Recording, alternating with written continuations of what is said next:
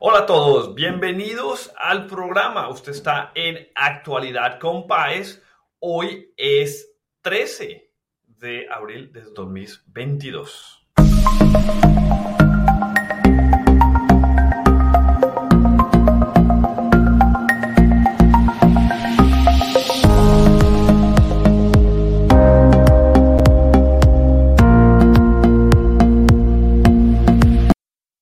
Las autoridades reportan al menos 16 heridos y 8 de ellos recibieron disparos. Con más información, le damos paso ya mismo a nuestro compañero Gilbert Vega, que está precisamente en la Gran Manzana. Adelante, Gilbert.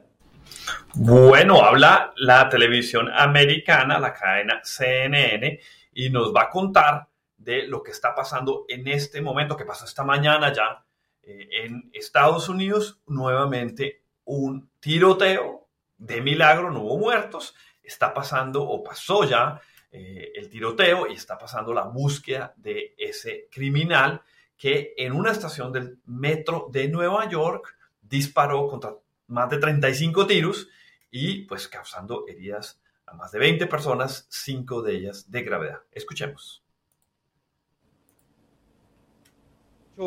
Es una situación que está en desarrollo, como mencionabas, que se registró a las 8 y 24 de la mañana, precisamente en este lugar donde yo me encuentro, Nacho. Esta es la estación eh, del metro eh, donde ocurrió este incidente, la estación número 36, es la línea N que conduce desde Brooklyn hacia Manhattan. Era el tren donde estaban las personas que fueron víctimas de este incidente registrado esta mañana.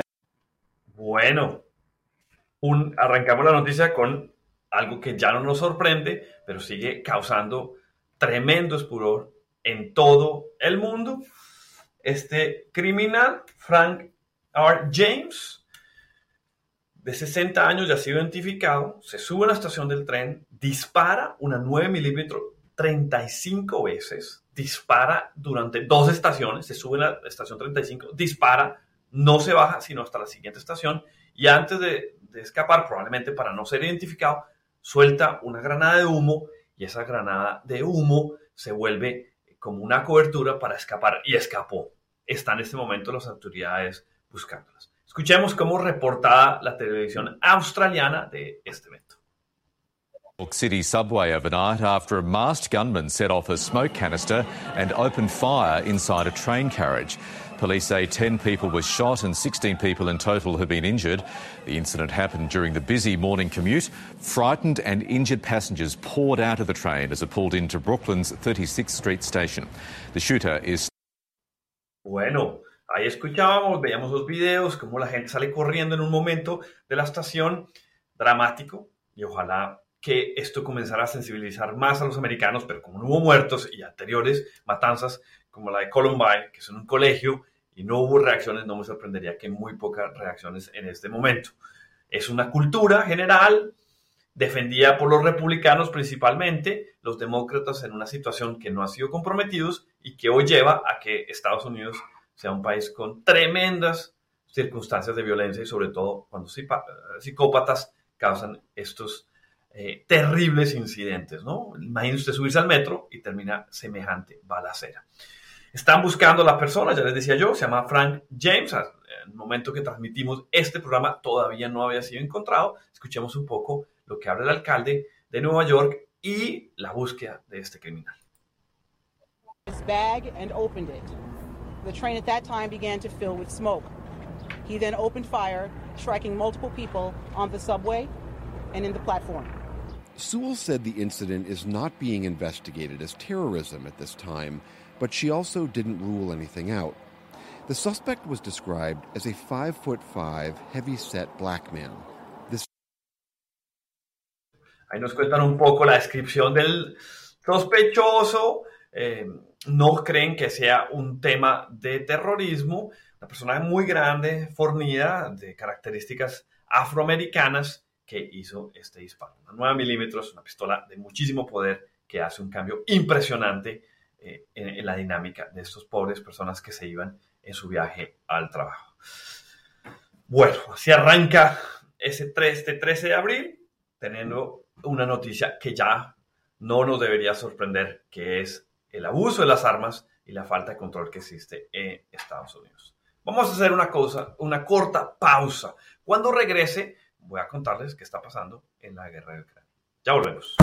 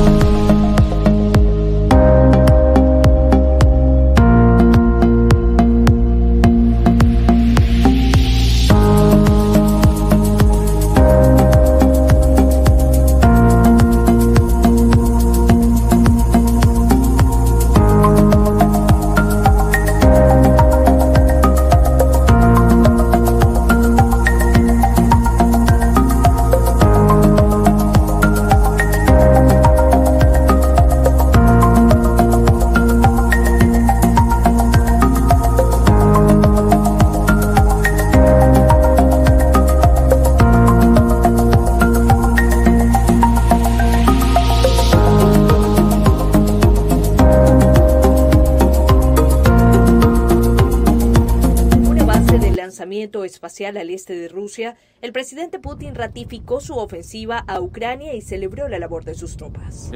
Sus objetivos, operación militar especial en Ucrania, son absolutamente claros y nobles. Lo dije desde el principio y quiero llamar su atención sobre eso. Son mm, específicos y nobles, pero qué bandido es este Putin. Qué bandido. Nobles era porque iba a tratar de cogerse primero a Kiev. Y nada nada de, específico. Le tocó cambiar, porque la primera estrategia le falló. Esa es la verdad. Damos un poco en pantalla la evolución que ha tenido este conflicto. Recuerden, utilizamos información muy valiosa que nos da el Instituto del Estudio de la Guerra. Aquí ven un mapa de cómo arranca el país en 2000, eh, eh, enero 2022, este año. Es un país que la mayoría pertenece a los ucranianos, separado por los ucranianos, un país independiente, les quitaron en 2014 Crimea, la cogió Rusia, y hay unas zonas pequeñas en el Donbass que se encontraban tomadas por rebeldes y que eran apoyados por los rusos. Esa situación comienza a cambiar dramáticamente. Vean ustedes la situación que era en la mitad de la guerra, el 18 de marzo, con la ayuda de Bielorrusia. Bielorrusia se entra las tropas hacia tratar de entrar a Kiev y hacen un, acceso muy cerca aquí, ya pueden ver para el 24 de marzo se encuentra cerrado Kiev y abre muchos frentes de batalla, por suerte con la ayuda de la inteligencia europea, las armas europeas, los famosos eh, jabalí, los, los, eh, misiles que se disparan desde el hombro, con la, se genera esta, esta situación en la cual logran defender a Kiev. Y ya para el 13 de marzo, que es el programa de hoy, pueden ver ustedes cómo ha cambiado el mapa completamente. No nos encontramos en la situación que nos encontrábamos anteriormente. Ustedes pueden ver el mapa ahora nos muestra una retirada de los rusos de la zona noreste del país. Todo lo que invadieron desde Bielorrusia se retiran, usan Bielorrusia porque es que Bielorrusia ha sido un aliado completo y se concentran en el Donbass. Y eso es lo que he dicho Putin. Ah, no, no, es que eso es siempre lo que yo quería. Mentiras. Él quería tumbar tumbar el gobierno de Ucrania. Ya ha salido a la luz pública que los espías ucranianos muy inteligentes confundieron a los rusos y dijeron, no, no, invadan, que va a haber un golpe militar contra Zelensky. Ese golpe militar va a hacer que usted pueda tener un dictador ucraniano prorruso y controlar todo el país. Esa ambición de Putin lo confundieron, le mintieron y ya se estima que por lo menos 15.000 soldados eh, rusos han fallecido. Ellos admiten alrededor de 5.000 nomás, pero los ucranianos dicen que son 30.000. La realidad puede estar alrededor de los 10 a 15.000 soldados. Eso es tres veces lo que perdió Estados Unidos en Irak en 20 años y esto ha pasado en 7 semanas. ¿Cuál es la situación? Se están moviendo las tropas. Ya ha anunciado Putin, vamos a concentrar, a tratar de ganar todas las zonas del Donbass. Si ustedes se pueden dar cuenta, están tratando de cerrar, voy a poner el mapa más grande es tras cerrar toda la zona que se encuentra en el sur del país, que es la salida al Mar Negro, y el este del país. Mucho más fácil lo que está tratando de hacer de, atacar a Kiev, porque Kiev tenía que pasar por Bielorrusia, en cambio ahora todo tiene el acceso al mar, que está la, la armada eh, de los rusos en el mar, apoyados en Crimea, y toda la frontera rusa que les ayuda a poder utilizar todo su material de guerra directamente desde Rusia contra Ucrania. Tremendo, Porque lo que está pasando en este momento es que ya hemos descubierto que donde ellos atacaron alrededor de Kiev y, tuvieron que retirarse porque no fueron capaces, cometieron muchísimos crímenes de guerra. Y eso es un tema que le va a costar a Rusia. Ellos dicen, no, esto es un montaje, es el mismo montaje que se hizo en Siria con armas químicas.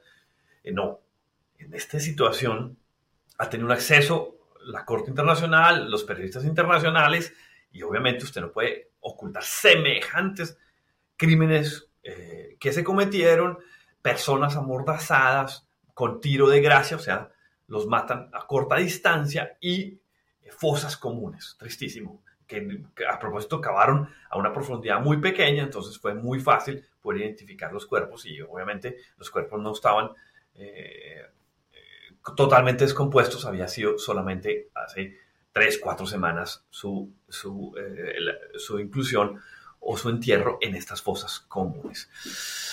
¿Qué piensa el mundo? Bueno, Rusia dice, no, no, no, es que yo lo que vine fue por el Donbass y voy para allá.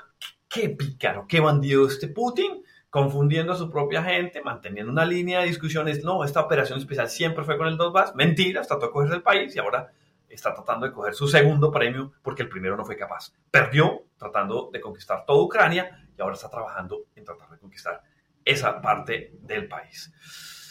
La situación es difícil porque no hay una fuerza unánime que diga vamos a hacerlo con toda contra Ucrania. ¿Y quién financia la guerra? Los alemanes comprándole siempre el gas y el petróleo ruso. Eh, Hungría acaba de reelegir un, un, gobierno prorruso, ha dicho, no, no, nosotros tenemos que seguir eh, manteniendo. Nosotros la seguridad energética de Hungría no la vamos a, a, reemplazar. Pues claro, porque los papás, las mamás, los niños que están muriendo no son húngaros. Si fueran húngaros probablemente pensarían diferente, pero como no son, no hacen nada. Y sí mantienen esa relación con Rusia. Eso seguramente les va a costar políticamente en el futuro, sobre todo cuando Rusia continúa cometiendo grandes crímenes de guerra. Claro, por el desespero de estar perdiendo. The cities hit hardest by the Russian invasion is Kharkiv, once Ukraine's second largest city. It has suffered relentless shelling and is devoid of many of its people, but a core remains, some to fight, others with no other choice, and still others trying to save what's left. Special correspondent Jack Hewson and filmmaker Ed Rom just. Bueno, ahí vemos el reporte internacional de la agencia PBS, que la agencia pública de los Estados Unidos nos cuenta la situación que está pasando, en la cual hay grandes combates que se están generando y se están defendiendo los ucranianos. Todos han reorganizado sus fuerzas. Boris Johnson, el presidente o el primer ministro mejor británico estuvo en Kiev apoyando a Zelensky, una posición espectacular, comprometida de los ingleses, algo muy valioso. Creo que tienen un recuerdo fresco de lo que es un bandido como Putin, como lo fue eh, Mussolini o aún peor Hitler, y han estado comprometidos. No, no, no, no, la posición alemana o la italiana muy débil, que a propósito, el presidente alemán dijo que iba a visitar a Zelensky a Kiev, dijo no, ustedes no, ni vengan acá porque ustedes siguen apoyando a Rusia, ni vengan. Y eso me parece muy valioso de Zelensky, diciendo, lo, aquellos que han patrocinado semejantes matanzas tienen que pagar un costo y ese costo político los alemanes no están bienvenidos en Kiev. Muy valioso eso que vemos, pero la situación es muy difícil. ¿eh? No, no, no, estamos viendo una situación verdadera que le permita a, a los ucranianos decir que cantan victoria y sobre todo cuando continúen esos ataques intensos en las ciudades al sureste del país. Caminos casi impracticables o coches aplastados por los blindados. Es el rastro de la destrucción camino a Chernóbil. Nos rodearon con tanques y había helicópteros encima de nosotros, cuenta Petro, guarda de seguridad en la antigua central nuclear el día que empezó la guerra, cuando Rusia tomó la instalación. Priscila dice que la obligaron a permanecer 25 días seguidos en su puesto junto a otros técnicos. Dormíamos en sillas, en el suelo, asegura. Un paso por las dependencias enseña puertas destrozadas, basura y documentación desparramada por el suelo. La radiación. Bueno, escuchábamos los que están en la planta de Chernóbil, que los rusos llegaron, se tomaron y pensaron que se iban a quedar con ella. Ya la abandonaron. Recuerden que la, la planta de Chernóbil queda al norte de Kiev, entre la frontera belorrusa y Kiev. Una planta que tuvo un accidente en los 80 que generó unas grandes dificultades, uno de los primeros accidentes nucleares del mundo y que hoy sigue funcionando. Es una planta energética de gran importancia y los rusos la devolvieron. Y escuchamos estos valientes ucranianos que la defendieron, que la cuidaron, pero con consecuencias también nos informan que ha habido incremento en la radioactividad o al doble radioactividad que sucede en la planta, algo muy delicado que debe todos hacernos pensar.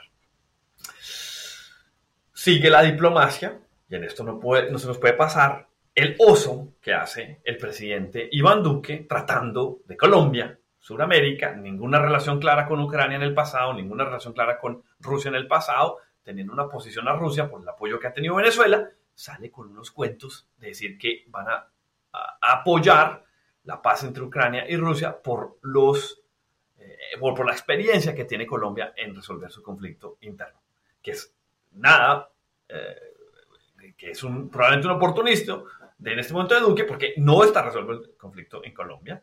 Su acuerdo de paz es un acuerdo cojo que bajó la intensidad del conflicto, pero no lo resolvió. Y además, pues un presidente saliente, pues muy poco puede decir al respecto. Escuchemos lo que reporta la prensa colombiana sobre las intenciones de Duque y la fallida ayuda que presenta en la diplomacia entre Ucrania y Rusia. El presidente Iván Duque ante el Consejo de Seguridad de Naciones Unidas terminó en críticas y cuestionamientos, especialmente de Rusia. El mandatario colombiano presentó ante ese organismo el avance en la implementación de los acuerdos de paz con las FARC.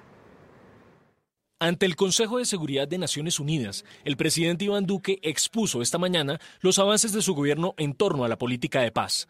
Hoy Colombia se presenta al mundo con resultados visibles, incuestionables, sin sesgos pero sabiendo que tenemos retos por delante. El delegado de la Federación Rusa, Vasily Nevencia, cuestionó la agenda de paz del gobierno Duque. El principal problema sigue siendo que el gobierno no es capaz de velar por la seguridad física de los participantes del proceso de paz, y es mucho lo que hay que mejorar y urgentemente. El embajador ruso, que es un diplomático de muchos años, le canta la verdad a Duque y le dice, aquí el problema que usted tiene es que aquellos que firmaron la paz, usted no les ha podido garantizar la seguridad. Y eso ha hecho que muchos de ellos han retomado las armas. Todo verdad. O ustedes no recordarán las famosas disidencias y la cantidad de matanzas que ha habido de exmiembros de las FARC.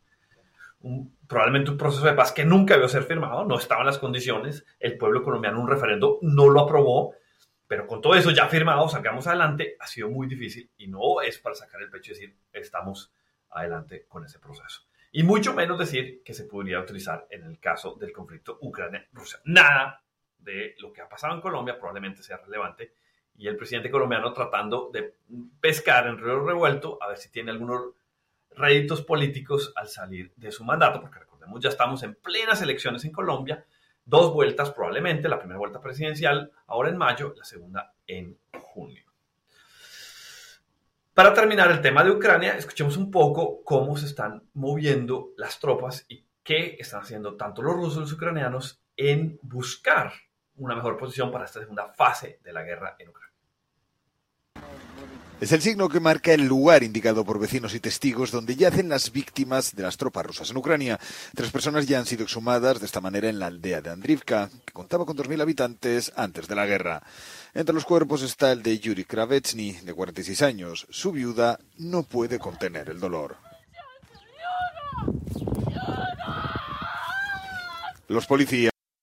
Bueno, es importante que seamos sensibles y no nos ocultemos de la realidad de la guerra. Ahí vean ese dolor de una familiar al ver su eh, papá muerto por los rusos. Es la realidad de muchos ucranianos que no nos podemos olvidar. Ellos están en la mitad de la peor invasión que ha tenido su país, defendiéndose la independencia de ser ucranianos, no están pidiendo ser rusos, no están pidiendo ser parte de Europa, están pidiendo continuar siendo ucranianos y los rusos diciendo, no, ustedes son rusos y los vamos a volver rusos. Y esos un tema que ha causado una tragedia humanitaria que no podemos olvidar.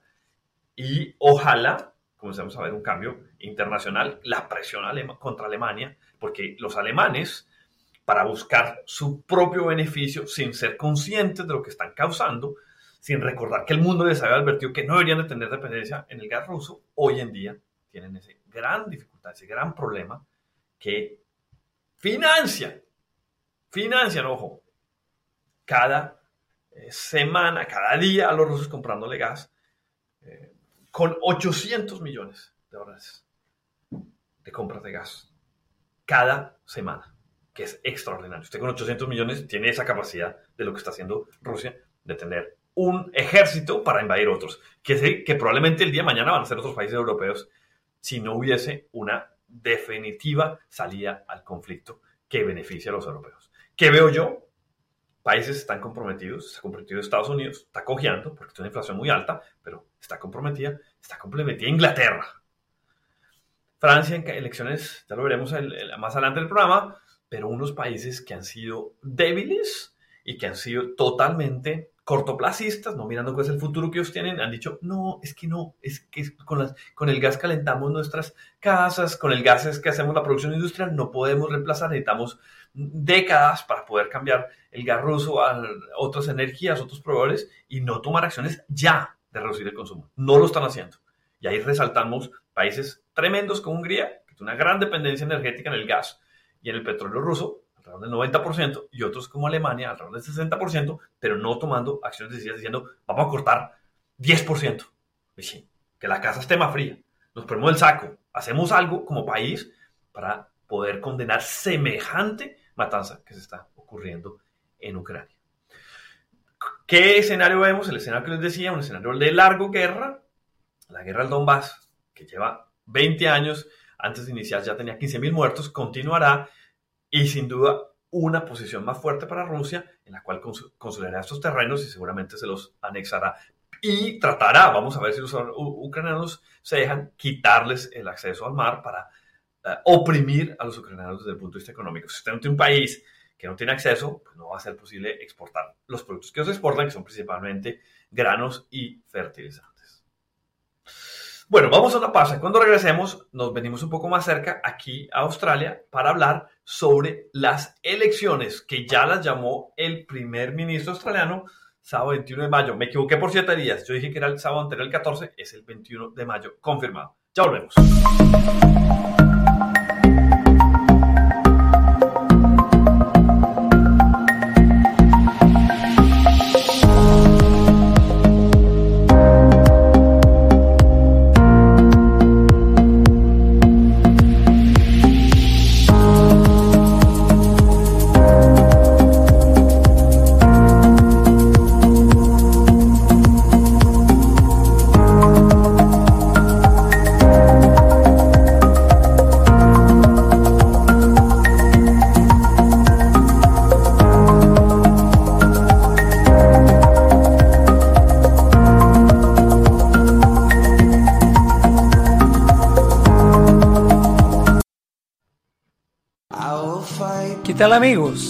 Habla Lenny Bola, el fisioterapista de la comunidad de Smithfield Active Physiotherapy, para comunicarles a nuestra comunidad que atendemos pacientes por Medicare, problemas de compensación, seguros privados, accidentes de vehículos y pacientes en DIS.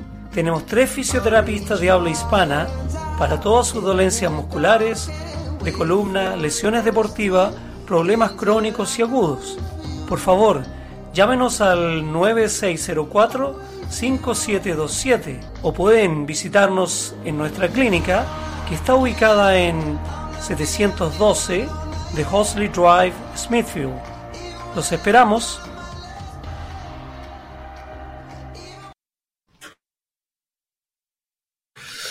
Bienvenidos de regreso al programa. Mm, vamos a cambiar un poco de tercio, hablemos un poco de las elecciones de Australia. En pantalla ustedes pueden ver cómo está constituido hoy eh, la Cámara eh, Alta o la, Cámara de los Comunes, el, Parlamento de australiano, el que se elige por población, es el que va a decidir el primer ministro. En el momento, la mayoría de un voto muy difícil ver una mayoría, es muy pequeña, no es claro quién puede ganar, los dos partidos principales, los liberales de derecha, los laboristas de izquierda peleándose en este momento. La campaña ha arrancado y no pudo arrancar más en reversa para el eh, líder de la oposición que quiere tomarse el gobierno, que es el laborista Anthony Albanese. Voy a mostrarles en la siguiente imagen las, cómo van las encuestas en el país. Ustedes pueden ver ahí las encuestas por más de tres años, desde que arrancó eh, la coalición. La coalición lleva en el poder 10 años, que es decir, los liberales con los nacionales, todos son gobiernos de derecha, llevan 10 años. Ustedes pueden ver cómo la pandemia hizo un cambio, una caída del gobierno que hace que hoy tengan entre 8 y 10, depende usted quién, quién le cuenta, diferencia de puntos porcentuales en, el, eh, en las elecciones. Pareciera una si ustedes pueden ver aquí al final de la, en la parte derecha de la pantalla, puede ser una, un liderazgo importante por parte de los laboristas para ganar, pero no, no lo veo tan claro. Miren ustedes que la distancia es corta y lo que hemos siempre visto en estas elecciones es que esa distancia va a cortar al mínimo posible y esto va a terminar siendo una batalla de uno o dos puntos porcentuales, con lo cual nadie sabe quién va a ganar. No veo, no veo yo al candidato Anthony Albanese, que quiere ser el primer ministro, líder de la oposición, que es de Sydney, no lo veo capaz de ganar. Miren ustedes lo que le pasa en la primera rueda de prensa después de campaña. Anuncia la campaña el domingo, eh, comienzan las elecciones el lunes y el martes le preguntan cosas sencillas y eso es típico, eso, ya es cantado. Si algún día va a correr una elección, apréndase las cosas básicas de, donde, de donde usted quiere ser elegido, ¿no? El himno, la bandera, los escudos y cifras básicas económicas. Empleo, tamaño de la economía, tamaño de las exportaciones, que es el partner más importante. Bueno, son cifras que cualquier persona debería saber. Albanisi le preguntan dos cifras sencillísimas y no las contesta. Escuchemos. The minister couldn't say what the cost of petrol or the price of a loaf of bread was. He was ridiculed for being out of touch with Australians. The RBA cash rate has not changed since November 2020. The uh, unemployment rates are very widely published and available. Is it your expectation then that leaders don't have to be across these kinds of details that directly impact voters' lives? Are you just not going to answer those kinds of specific questions for this campaign? Not at all what, what I was what I was not going to ent, enter into as, as an option in terms of uh, you know the Tasmanian unemployment rate and the various rates that are put forward. I'm happy to happy to know that the last time I filled up, uh, petrol was two dollars twenty. Uh, I know how much the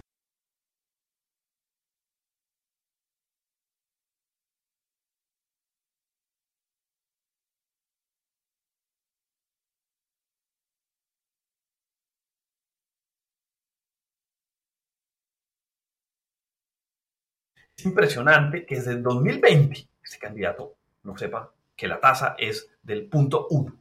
¿Cómo es posible que una persona que quiere ser presidente o primer ministro de un país no sepa algo tan sencillo como la tasa interbancaria?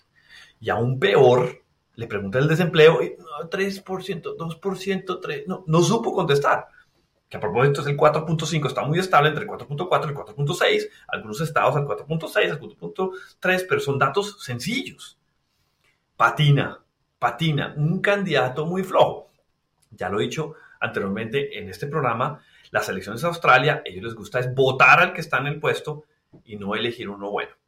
Pero con uno tan malo, pues yo creo que los australianos pensarán si votarán a Scott Morrison. No tiene una favorabilidad alta, pero con semejante candidato en la posición, todo es posible. Sería el segundo milagro que pasa. Nadie se esperaba que Scott Morrison ganara hace tres años y puede pasar otro milagro. Una persona religiosa, a propósito, yo creo que le ayuda en eso, pero tremendo eh, la falencia del candidato Antonio Albanese en la primera semana, ni siquiera los primeros dos días de la campaña. Si así va a continuar, no va a tener la más mínima posibilidad y ese margen que tiene en este momento, que es un margen bueno, de alrededor del 8-10% seguirá cayendo. Escuchemos cómo el primer ministro se deleita con los errores del candidato de la oposición. There's been various polling that suggests in WA you could be on track to lose as many as four seats. There's also been polling suggesting you could be losing votes in Queensland. Is your plan essentially to focus on New South Wales and pick up seats here to counteract losses in states like WA? I'll be all over the country and I'll be making very clear what the choice is. And the choice in Western Australia is no different to the choice in New South Wales or up in the Northern Territory where the Deputy Prime Minister is or down in Tasmania uh, where the Leader of the Opposition was yesterday.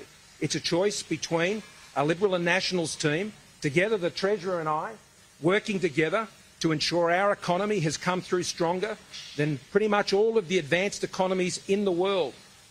Bueno, ahí le dicen una pregunta excelente. El periodista le pregunta, oiga, se parece ser que usted en Western Australia, donde queda la capital es Perth, que a propósito tiene un gobierno mayoritario laborista, completamente laborista. Eh, Mac McCowan, el, el, premier, ganó las elecciones y es un, un fortín laborista que se espera vaya a afectar las elecciones federales. Eh, las estatales ya completamente laboristas, y tú le preguntas, oiga, ¿usted se va a poner a pelear en las otras sillas? Porque parece que puede perder hasta tres o cuatro sillas en Western Australia. Recordemos que la distancia entre ellos es una, una silla en este momento. Es difícil para Labour formar, los laboristas formar gobierno porque están ganar sillas y además los independientes, el, el, el verde y los otros partidos. Pero lo que sí es claro es que el primer ministro en este momento utiliza la oportunidad para decirles, ah, no, espese un momentico, es que nosotros somos el gobierno de buscar la estabilidad económica y a propósito, el eh, otro candidato, Albanese, no tiene idea en dónde está parado en los temas económicos. With a AAA credit rating stamped right on our budget. In addition to that, the biggest economic recovery we've seen in the last 12 months, over 100 billion, which means right now people are paying less on fuel because of the cost of living relief. I was chatting to one of the workers here today. I said, what did you fill up at? He said, $1.80. Anthony Albanese said he was filling up at $2.20. He mustn't have filled up for some weeks.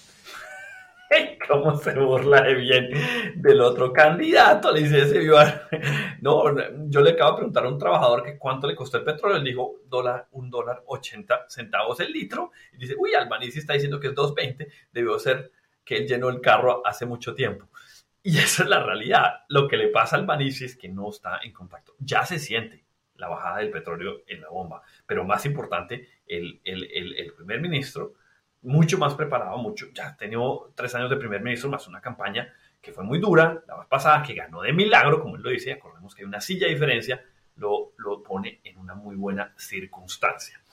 Yo no sé cómo va a ir evolucionando. Yo creo que las, están definidas las campañas. Nosotros somos los que económicamente podemos defender el país. Ustedes son los que no saben, dicen los liberales a los laboristas. Los laboristas dicen, usted no puede continuar con el mismo gobierno, vamos a tratar de tener un mejor primer ministro. Pero tiene que levantar su gobierno, eh, su propuesta de gobierno, los laboristas. Con el candidato que patina la primera semana, el primer día de la primera semana, es muy difícil lograr mantener la margen que tiene favorable en este momento, por más malo que ha sido el actual primer ministro.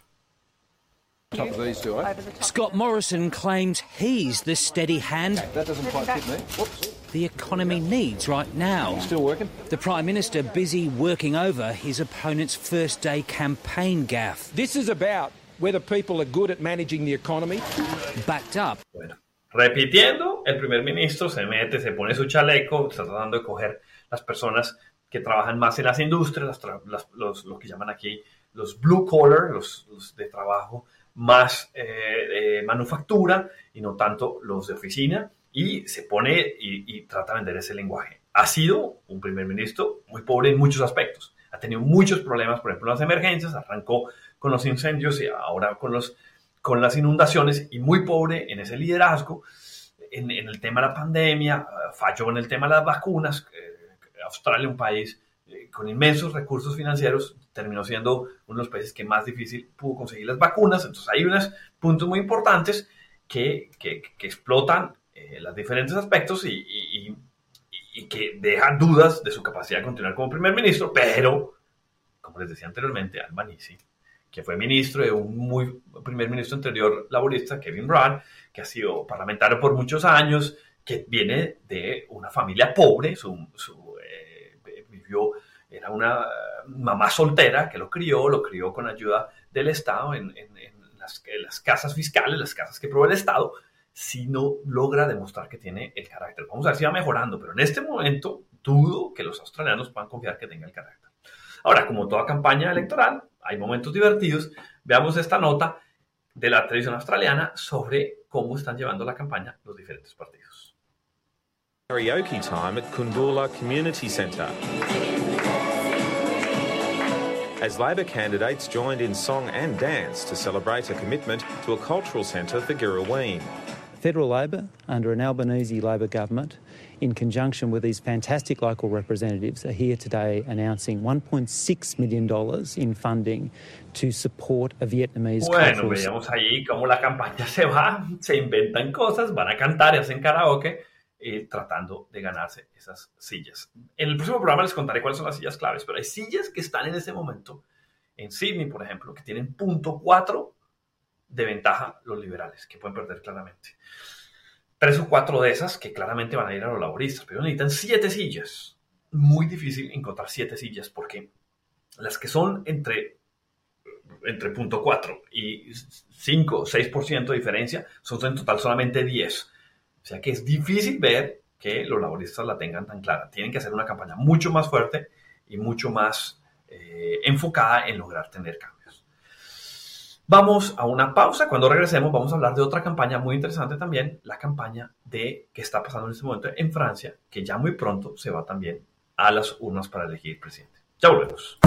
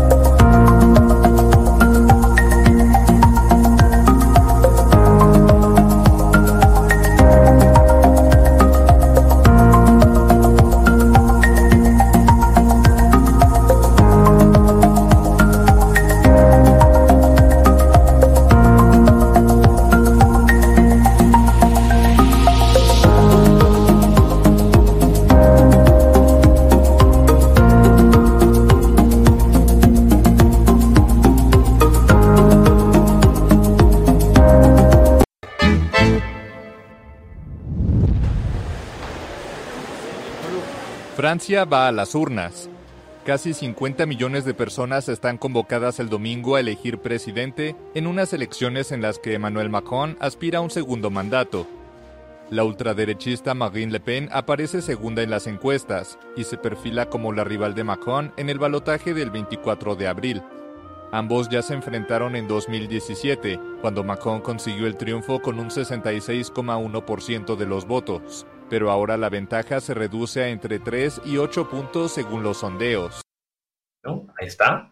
Ustedes pueden ver una campaña, ya se han enfrentado dos veces, ellos tienen dos vueltas, voy a mostrarles en pantalla un poco la, cómo han sido las diferentes vueltas que han tenido, ven ustedes en pantalla, en el 2017, primera vez que se enfrentan, unos porcentajes similares, otros partidos que tienen más votos, veamos, vean ustedes en detalle, ahí pueden ver el partido Filón, que es un partido izquierdoso, eh, pero más central, tuvo 20%, Le Pen 21% y en este caso 24%. La margen de Macron que votan directamente a él se baja del 27 al 24, Le Pen se mantiene baja del 23 al 21, se parten los otros votos, pero en este momento está una segunda vuelta que queda Le Pen contra Macron. Cuando miramos un poco la tendencia Le Pen-Macron, miren ustedes al final había un repunte hacia Macron y en este momento en la encuesta que usted vea, la diferencia es 53% para Macron, 47% para Le Pen. Ya escuchábamos, la elección es el 24 de abril, muy pocos días, o sea que muy poco tiempo queda para cambiarlo. Le Pen les puede pegar un susto, pero no creo que sea suficiente. Yo creo que Macron va a apenas pasar y sería difícil que le pegara un punto, un susto, porque aunque ella cambió muchísimo el lenguaje, sí logró Macron mantener un poco ese centro que, le da miedo tanto a los franceses. Le Pen, para ponerles una perspectiva, es como tener eh, el hijo de, eh, eh, de Trump, ¿no? La hija de Trump. Son derechistas contra inmigración muy fuertes en sus posiciones, pero se ha moderado muchísimo y no creo que le alcance porque se, la campaña no es suficiente. Si la campaña fueran dos, tres semanas más, como pasa en muchos países, probablemente lo hicieran, pero en Francia las vueltas, la primera y la segunda, son muy pegadas la una de las otras, solamente hay dos semanas de diferencia. De todas maneras, vale la pena escucharla, cómo ha cambiado su lenguaje, vean ustedes que hay una moderación en el lenguaje por parte de Jean-Marie Le Pen.